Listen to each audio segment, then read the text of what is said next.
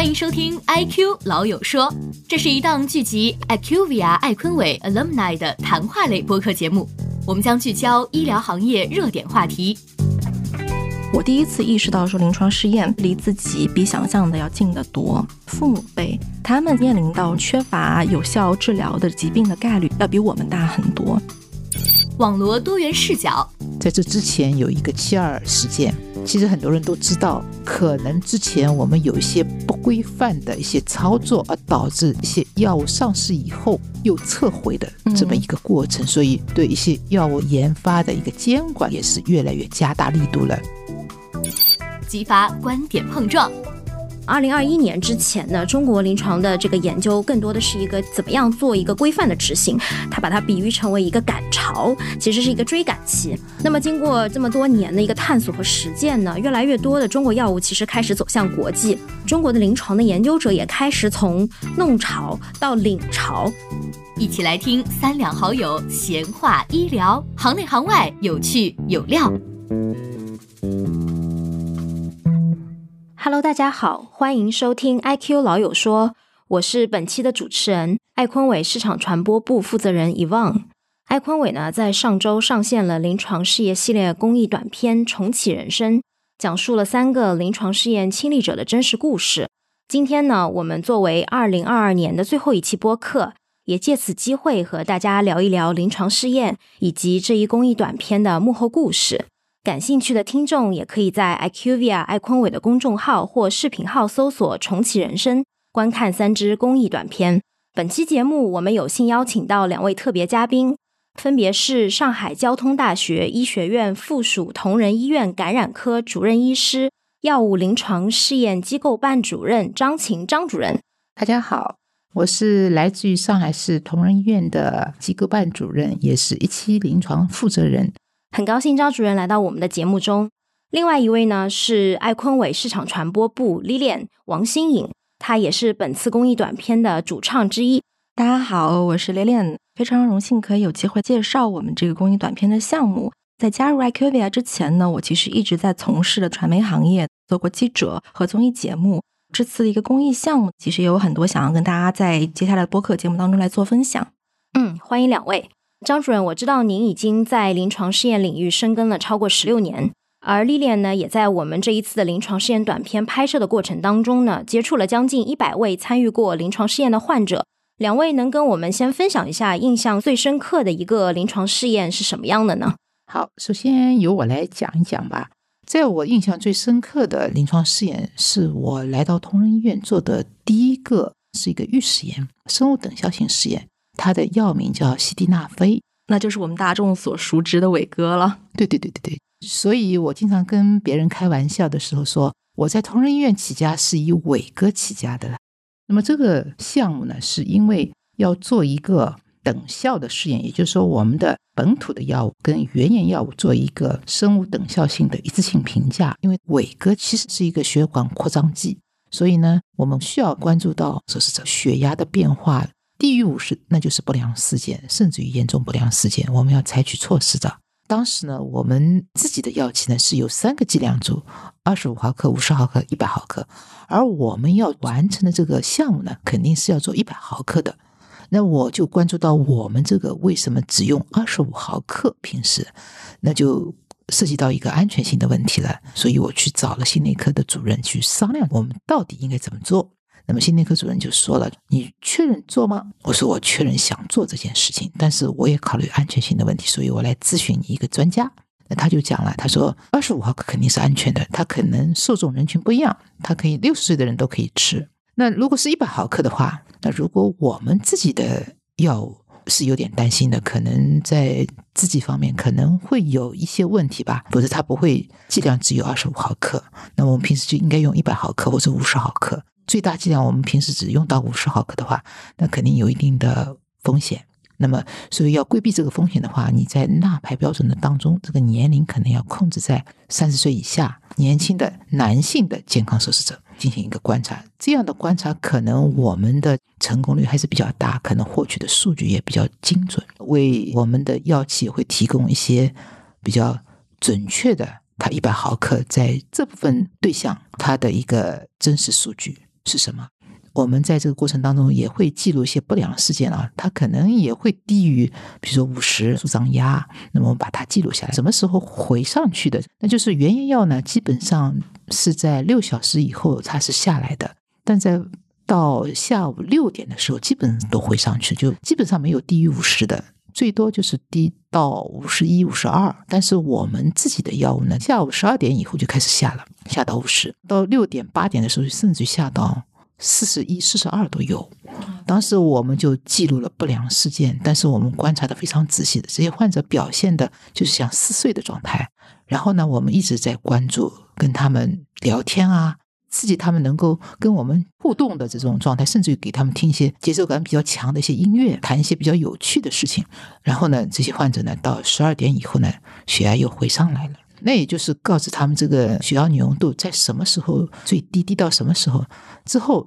代谢完以后，这些正常受试者呢，因为是年轻人嘛，他的血管的收缩能力还是有的嘛。但看这个药物代谢完以后，他又回到正常状态，所以这个呢就显示这一波的这个药物的用药这个整体的一个浓度。它的曲线是不是跟原研药是一致的？如果不一致的话，我们是不是在药的辅料上或者药的剂型上进行一些改良，能够真正达到原研药的跟它的一致性吧？后来其实还是要做一定的改善，对对对，嗯，其实最后它还是上市了嘛。所以通过我们这个预试验，其实提供了很多的数据。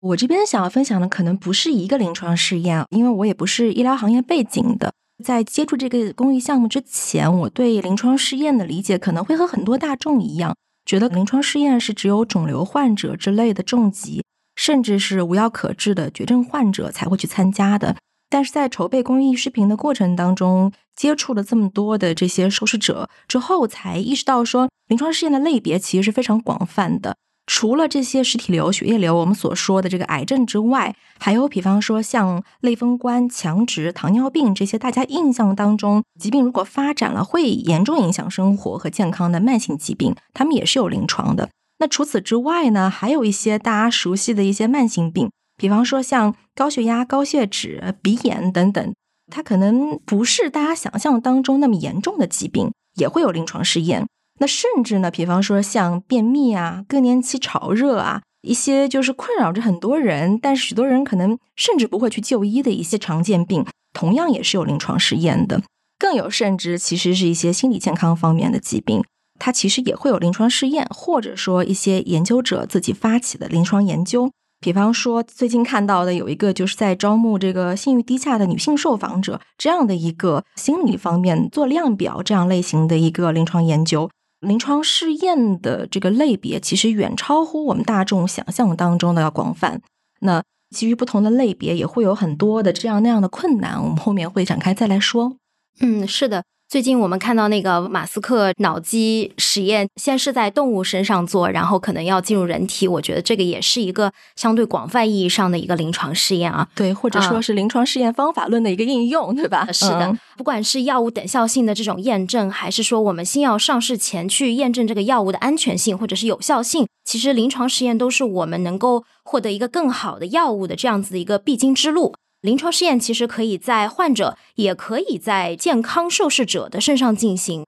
我们也想问一下，说究竟哪些人其实会参加到这个临床试验呢？张主任，好的，我先科普一下。比如说，我们临床试验在有一期、二期、三期、四期，就是上市后的临床试验了。那么一期呢，主要呢就是针对一些健康受试者的一些试验，也就是临床前期的一些数据。证实它是安全的、可靠的，它的毒理试验也完成以后，第一步的就是人体的一期的临床试验。那么很多的参与的人员呢，大部分呢还是愿意为新药做些贡献的。这些人，我们觉得对医疗发展的确是有一些使命感和奉献精神的人。对，像这样的有奉献精神的人，确实在我们的社会上还是有很多。包括我们的学生，包括我们的医务人员，包括我们各领域的这个农民啊、工人啊，这个是的，是的，都有。我记得有一次，就是我们做一个一次性评价的一个等效实验，一个抗菌药物，居然有一个我们医院的一个学生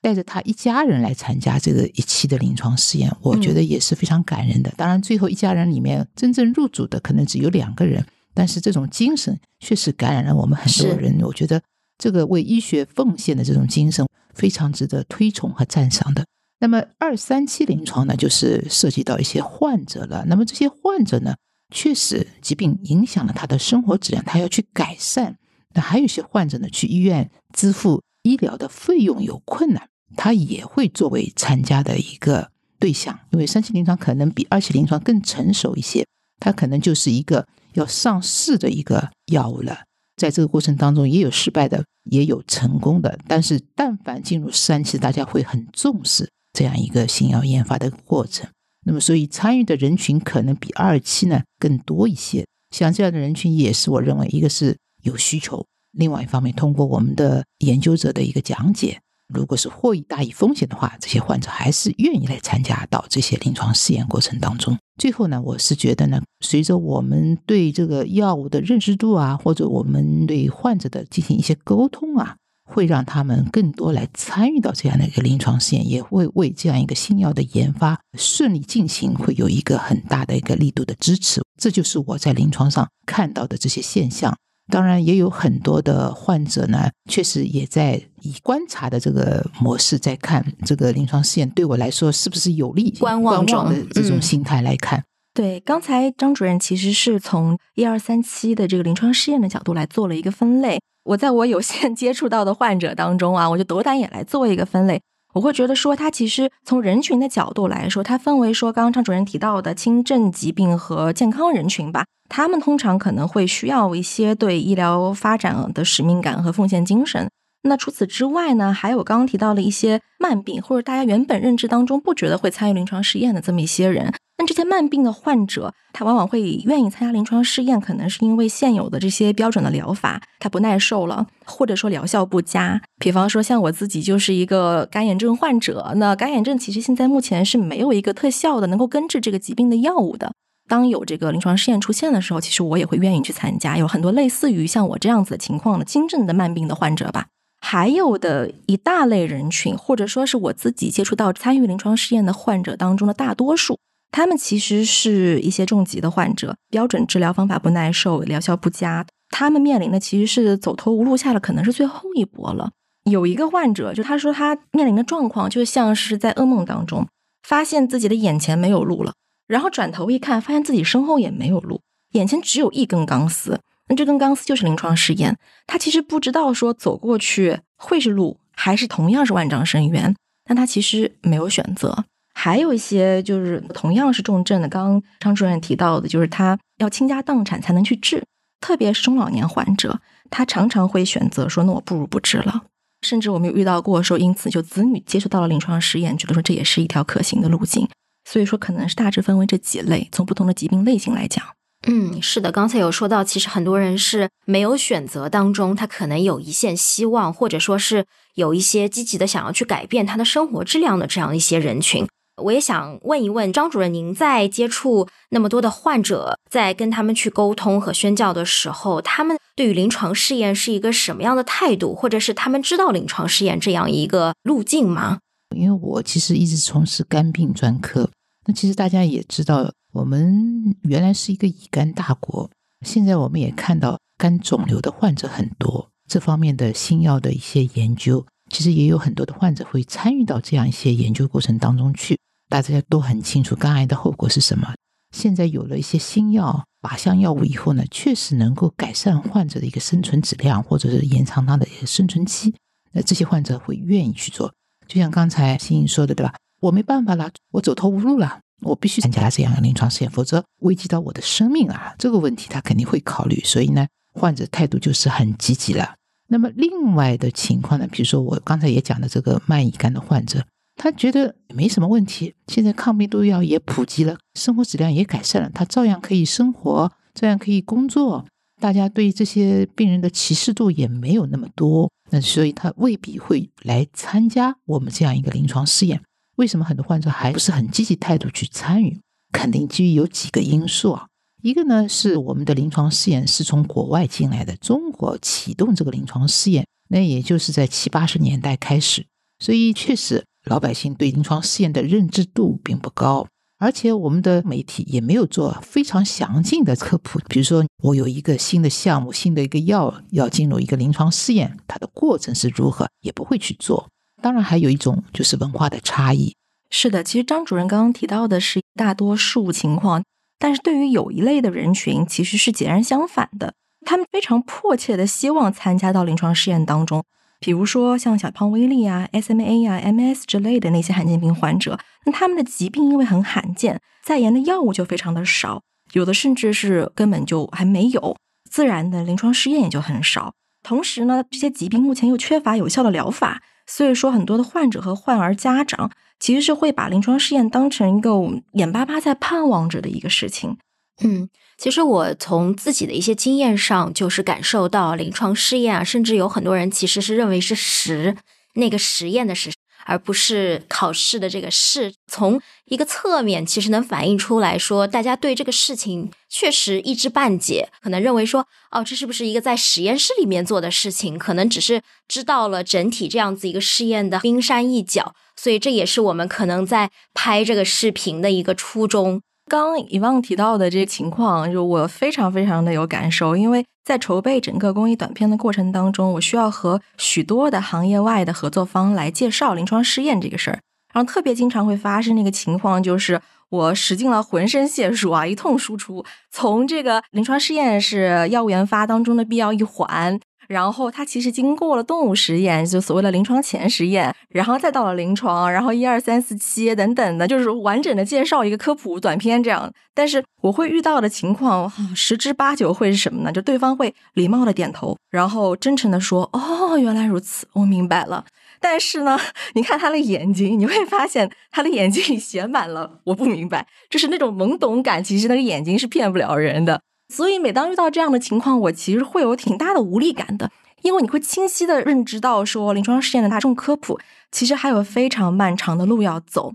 而且也因为临床试验的这个复杂性，它的这个充分科普其实是充满困难，但又非常重要的。科普的一知半解其实是很可怕的，因为我遇到过一个患者故事啊，他是一个晚期的肿瘤患者，一二线治疗其实都耐药了，然后就遇到了一个临床试验，他筛上了，但是他放弃了。为什么呢？是因为他女儿了解到说这个试验是一个双盲试验，担心入组之后他会一直用到的都是安慰剂。你说这个患者他不了解，他又了解，他甚至都了解到了双盲和单臂这一层。但是你说他了解吧，他又了解不充分。像这样的晚期肿瘤患者参与的临床试验，其实很少使用安慰剂的，即使是用，也会是一个安慰剂联合标准治疗去对照研究药物联合标准治疗。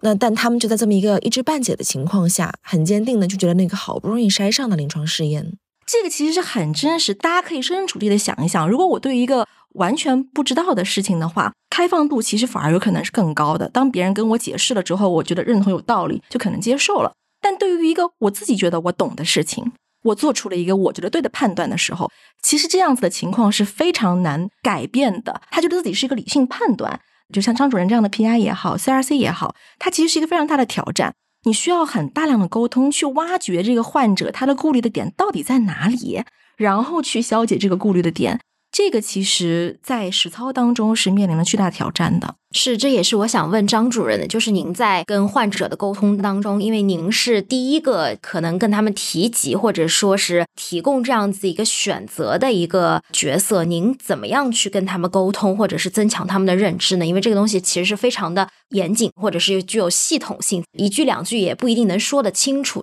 对的。其实呢，我们现在觉得呢，临床试验的项目呢，确实现在越来越多，因为国家要研发很多的这个新药嘛，有很多的机会。就像刚才信也讲的，这个很多患者其实他也很懂，他也怕入到这个安慰剂组当中去的，他并不清楚，其实安慰剂啊，其实也有疗效，它至少有百分之十的疗效。对对对，就是标准治疗嘛，而且很多都是。所以你想想看。还是有一知半解的这种感觉，所以其实还是要我们去沟通的。就是作为 PI，还有 PI 的下面的工作人员，包括我们的研究护士，包括我们的 CRC，就是要配合我们一起去跟患者去做沟通。而这种沟通呢，是要充分的沟通。什么叫充分的沟通？我就是要把会议的内容，包括整个方案的这个实施的过程，有双盲的，对吧？随机对照的，要用非常通俗的语言让他了解。并不是说啊，我吃了安慰剂，我肯定无效了，不划算了，这种感觉，千万不要让他有这种感受度，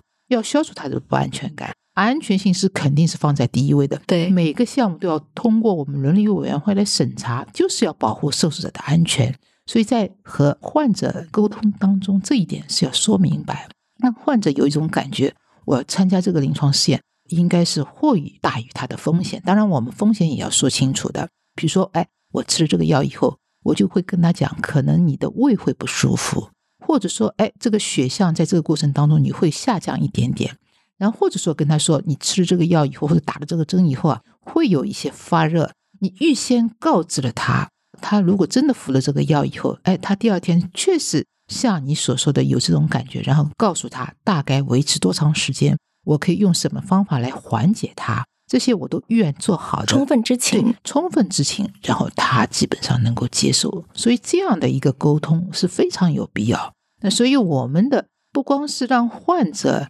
能够来接受，其实我们自己研究者也不断在培训我们自己这样的一个能力，是是双方的，我觉得，嗯对不对？如果双向都能沟通好的话，我觉得临床试验才能够顺利进行，这也是非常重要的。对，其实这个就是讲到说互相的一个尊重对和他的一个知情权。如果说他能够全面的衡量他自己的获益和可能有的风险，可能他对这个事情的一个评估就不至于说是一个管中窥豹。我只是觉得我看到了一叶知秋的东西，这样子对患者来说也是一个更合理、更有效的一个沟通吧。是的，对，再讲回到我们这个公益短片啊，其实我们这个公益短片从二零二一年的十一月我们就萌生了这样的想法，到最终上线发布呢，其实经历了整整一年多的时间。在这个一年多的里面呢，宏观到我们的一个疫情态势啊一直在变化，微观到个别的患者，其实他们可能也有发生了很多的曲曲折折，导致我们整体的一个成片啊到现在出来是非常的一个不容易。所以在这个过程当中，到底发生了一些怎么样的不为人知的幕后故事呢？欣是啊，说起来挺感慨的，我自己都不敢相信，这三条从成片来看都只有两分多钟的公益片，我们居然做了这么长的时间。最初会想到要做这个公益项目，是因为我们观察到一个矛盾的现象，就是临床试验明明那么重要，但大众对它的意义和价值却那么陌生。举例来说，在没有链霉素之前，肺结核是不治之症，所谓的白色瘟疫，十老九死。在牛痘疫苗没有普及之前，天花其实是比今天的新冠有过之而无不及的人类杀手。但这些药物的得以上市，其实都离不开临床试验或者临床试验方法论的验证。那我们同理可得，那些今天现在医学上不能治愈的疾病，在未来想要有药可医、有法可治，其实也离不开临床试验去验证这些新药的疗效。所以我们就萌生了要做这个临床试验公益短片的想法。觉得 IQVIA 作为深耕行业这么多年的公司，有这个社会责任，来为提高大众对临床试验认知度贡献一些绵薄的力量。在筹备的初期，关于如何来呈现这个公益片，我们有过非常多的讨论。最后是放弃了宣传片常用的剧本演绎的方式，而是选择了更难执行，但会更有真情实感的患者真实故事记录的方式。也因此，我们花了非常多的时间和精力，从各个渠道收集到了将近一百个愿意参加短片拍摄的受试者的资料，然后做了大量的电话采访，从中去选出有代表性的、有故事感的受试者来作为我们短片的主人公。那这个过程持续了大概有大半年的时间，期间经历了上海疫情的风控以及原定主人公的一个大换血。比如，原本有一位实体瘤晚期的患者。在入组前是多方求医都判断无法手术的情况，很幸运的他通过临床试验实现了肿瘤纤维化，做了切除手术，并在术后病理 PCR，也就是我们说的临床治愈了。那他其实是一个非常好的重启人生的范例，因为在治愈后他重新开始创业，也有了新的感情生活。虽然也因此不再愿意参与我们短片的拍摄了，但是听到这样的情况。在遗憾失去一个合适的主人公之外，更多的还是感到欣慰，因为这样的临床治愈其实是做临床试验、做新药研发想要实现的终极目标。还有一位主人公，我印象非常深，电话一直联系不上，然后是在七月二十号的时候才打通的，电话是他女儿接的，是他妈妈七月初就已经过世了。他一说完就哭了，然后跟我说。妈妈六月初还能够自己骑车往返十多公里跑医院，六月下旬就病情进展的非常快，但还是带他出去玩了一次。后来回想起来，那个时候说的很多话都是在交代后事等等的。总之，我们聊了很多，然后两个人就在电话两端一起抱头痛哭。其实客观来说，像这样一位晚期结肠癌患者，二零年八月肝肺盆腔转移，二一年五月放疗后进展的患者，当时的预计生存期其实是很短的。那很遗憾，临床试验没有能够治愈他，只是一定程度的延续了他的生命。但同时也让我很感慨的是，他女儿还告诉我，哪怕是到了最后的时候，六月底的时候，在其他治疗无效的情况下，他们还在努力寻找适合的临床试验。虽然最后是没有能够成功入组啊，但就是你可以感受到，临床试验给这个绝望过很多次的家庭，曾经带去了怎样的希望。总之呢，在筹备和制作这个公益项目的一年多的时间里，过程很曲折。有很多的心酸和感动，有很多的成就感，也有很多遗憾。因为我们说带着镣铐跳舞，其实是内容制作者逃避不了的一个难题。这次我们探讨的临床试验这个命题就更是如此了。所以虽然有很多不完美，但我们这次真的是诚意满满。希望还没有看过短片和我们科普推文的听众，有机会可以去看一看，了解一下临床试验。还是很幸运的，我们最终成片。并且展示到了大家的面前。我们其实也为这些生活回归正轨的患者感到非常的高兴。但是刚才有提到这个可能没有等到临床试验的机会，或者是他疾病比较严重而逝去这样子的生命，我们也感到惋惜，也感到悲痛。再次把这个视角从一个微观的这样患者的视角，我们再转回到一个相对宏观的视角。前面在做一些功课的时候，有看到说，呃，有一些研究者其实，在采访当中有讲到，二零二一年之前呢，中国临床的这个研究更多的是一个怎么样做一个规范的执行，他把它比喻成为一个赶潮，其实是一个追赶期。那么，经过这么多年的一个探索和实践呢，越来越多的中国药物其实开始走向国际，中国的临床的研究者也开始从弄潮到领潮。那么，现在的这个临床试验行业和十年前，张主任您。觉得有一个什么样的一个变化和区别，以及未来更快的往哪个方向去发展呢？这个问题也是非常有意义的，因为我从做住院医生的时候，当然是我是在一个专科医院，这个而且是一个传染病医院。当时我记得我们院长拿来的一个项目叫苦参碱，大家可能记忆犹新。然后呢，当时是作为抗乙肝病毒的一个治疗。我现在其实到了同仁医院。他就是研发这个药物的这家医院，这一对马竹清夫妇。我到了这家医院以后，才发现他们原来有四个新药的发明。这就是你说的这十年之前他们所做的一些研究，而且这个药最后是上市的，而且呢，它是获得国家科技进步奖的。当时我因为住院医生嘛，年纪比较轻。在做一些力所能及的事情，也就是说，怎么来纳入这些受试者过程当中来参与的这样一个工作，当时并没有感觉到它的一个重要性。二零零三年，就是 GCP 的法规正式实施，这个时候才是很规范的时候。中国也是从比较初期的发展，到最后逐渐逐渐成熟，到现在二零二零年又更新了新的一版这个法规。那这个版本呢，是更接近了我们 ICHGCP，也就是跟国际去接轨了。也就是说，我们现在很多的这个新药，就从国外进来的话，可能就是不需要以前那么复杂了，就可以直接进行一个临床试验。当然，我们国家的药监局呢，还是相对来说比较规范。在这之前有一个七二事件，其实很多人都知道。就是因为可能之前我们有一些不规范的一些操作，而导致一些药物上市以后又撤回的这么一个过程，所以对一些药物研发的一个监管也是越来越加大力度了。你看，我们现在很多自主研发的疫苗也好，的抗体也好，还有新药小分子的这个抗病毒药物也好，都是基于我们本土研发的，确实也起到很大的一个作用，甚至于出口这个国外。所以，我相信在不久的将来，自主研发这一块，我们的临床试验这一块，肯定会有一个高潮。针对各个领域的疾病，我们的患者因此而获益。我相信这一步终究会到来。嗯，我们也期待中国的一些创新药和临床实验，其实能够更快的走上一个世界的舞台去发光发热。那么，Lilian，我其实知道你也是第一次跟临床试验走的那么近啊，所以能够感受到这个患者之感。所以，作为一个更年轻的人，那么医疗健康行业的这样一个从业者，你在拍完这个系列短片以后，有一些怎么样的一个个人感受或者感触吗？有非常多，我不知道大家有没有看过我们这个公益的短片。像蒋宇光这个偏头痛的患者，其实我跟他是有一种同病相怜或者同种境遇的一个惺惺相惜感的，因为。大家或多或少其实都有一些很 annoying 的慢病在折磨着自己，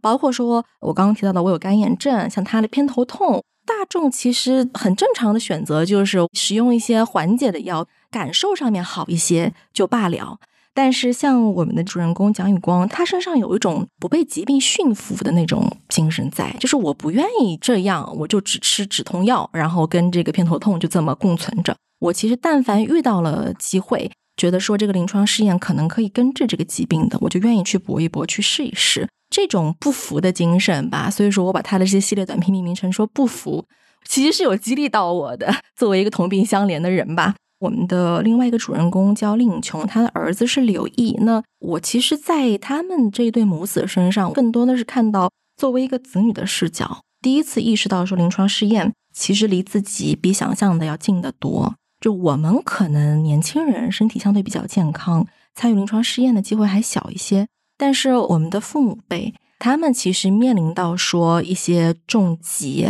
然后一些可能缺乏有效治疗的疾病的概率，其实要比我们大很多。那其实，在这个故事当中，刘毅就是这个儿子，就是充当了这样的一个角色，就他做了大量的这个背景知识的研究，然后让他自己的妈妈参与到了这个临床试验当中。最后的话就是我们的主人公陈毅，我觉得他是一个有一万个理由摆烂的人。他身上面临的是说肿瘤，然后反复复发，而且这个肿瘤是一个家族遗传疾病，它是一个家族宿命般的一个存在。同时呢，他还有身为女儿的这么一个经济压力，他觉得他自己三十岁了还没有能够赚钱，还在成为自己妈妈的一个拖累。而且他又同时是一个母亲，他女儿还非常的小。他还要担心说他自己的女儿会不会也遗传到这样的一个家族癌症，所以说真的是有一万个理由摆烂。但是我在他身上看到的其实是一个小小个头身躯的女孩，她的淡然。在这样的境遇下面，她其实还在考学和写公众号。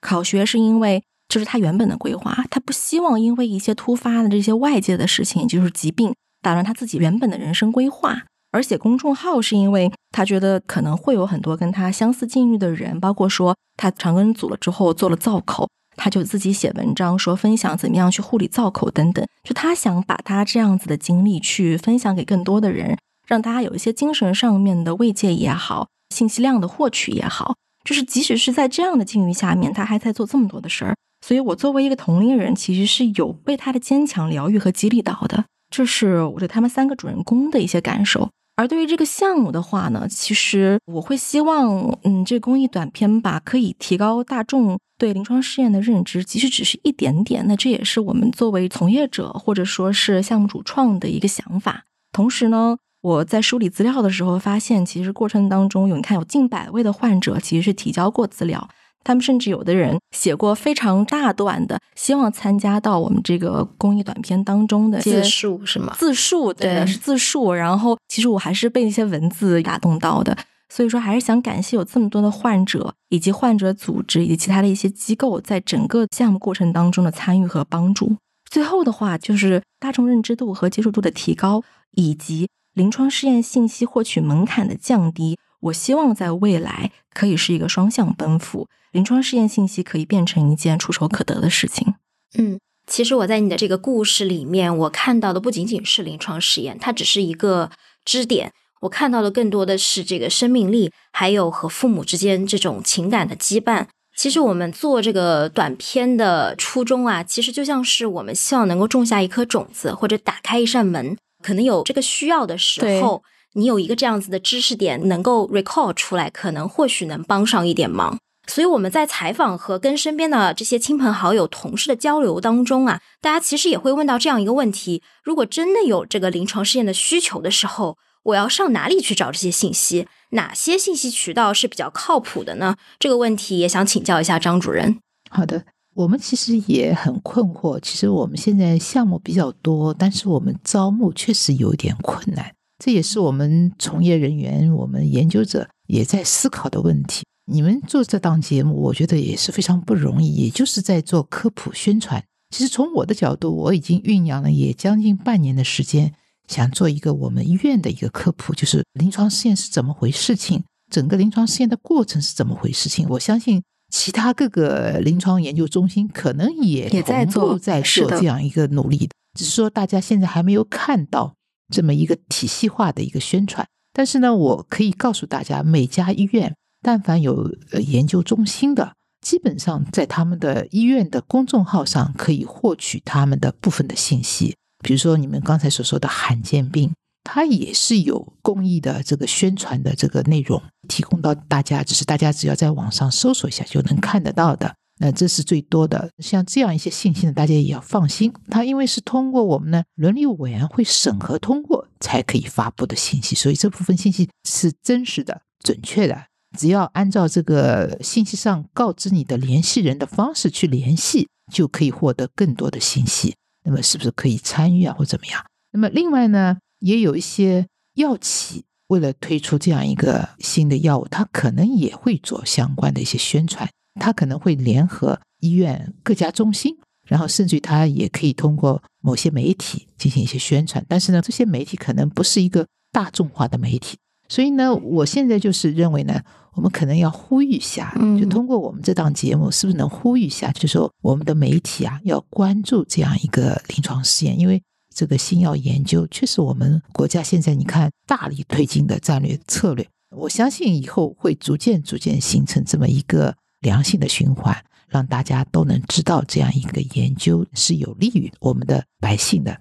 那其实讲回到刚才问的这个临床试验的获取渠道。我们的获取渠道其实是非常分散的。我们包括说，在片子的结尾，其实是也是想提供这个信息量在的，但我们放的就是一个国家药监局临床试验登记官方平台这么一个网站。但这个网站其实是给行业看的。对于患者来说啊，他的这些临床试验，您刚刚也说了，可能医院在发布等等，它其实分散在了各个的医院。您甚至是说是要刚好那个运气去看到了那个专家才会知道。对于大众来说，就存在着我刚刚说的门槛的问题了。所以我希望啊，在未来可以有一个大众获取信息的这么一个整合平台。它可能听上去有些理想化，但是我相信应该不会太远。其实就是我们的这个宣传的一个通路需要更顺畅，渠道需要更广，以及它这个信息需要更集中，或者说是让他们更加能够理解里面在说一些什么样的内容，这个信息他们能够更加的有效吧。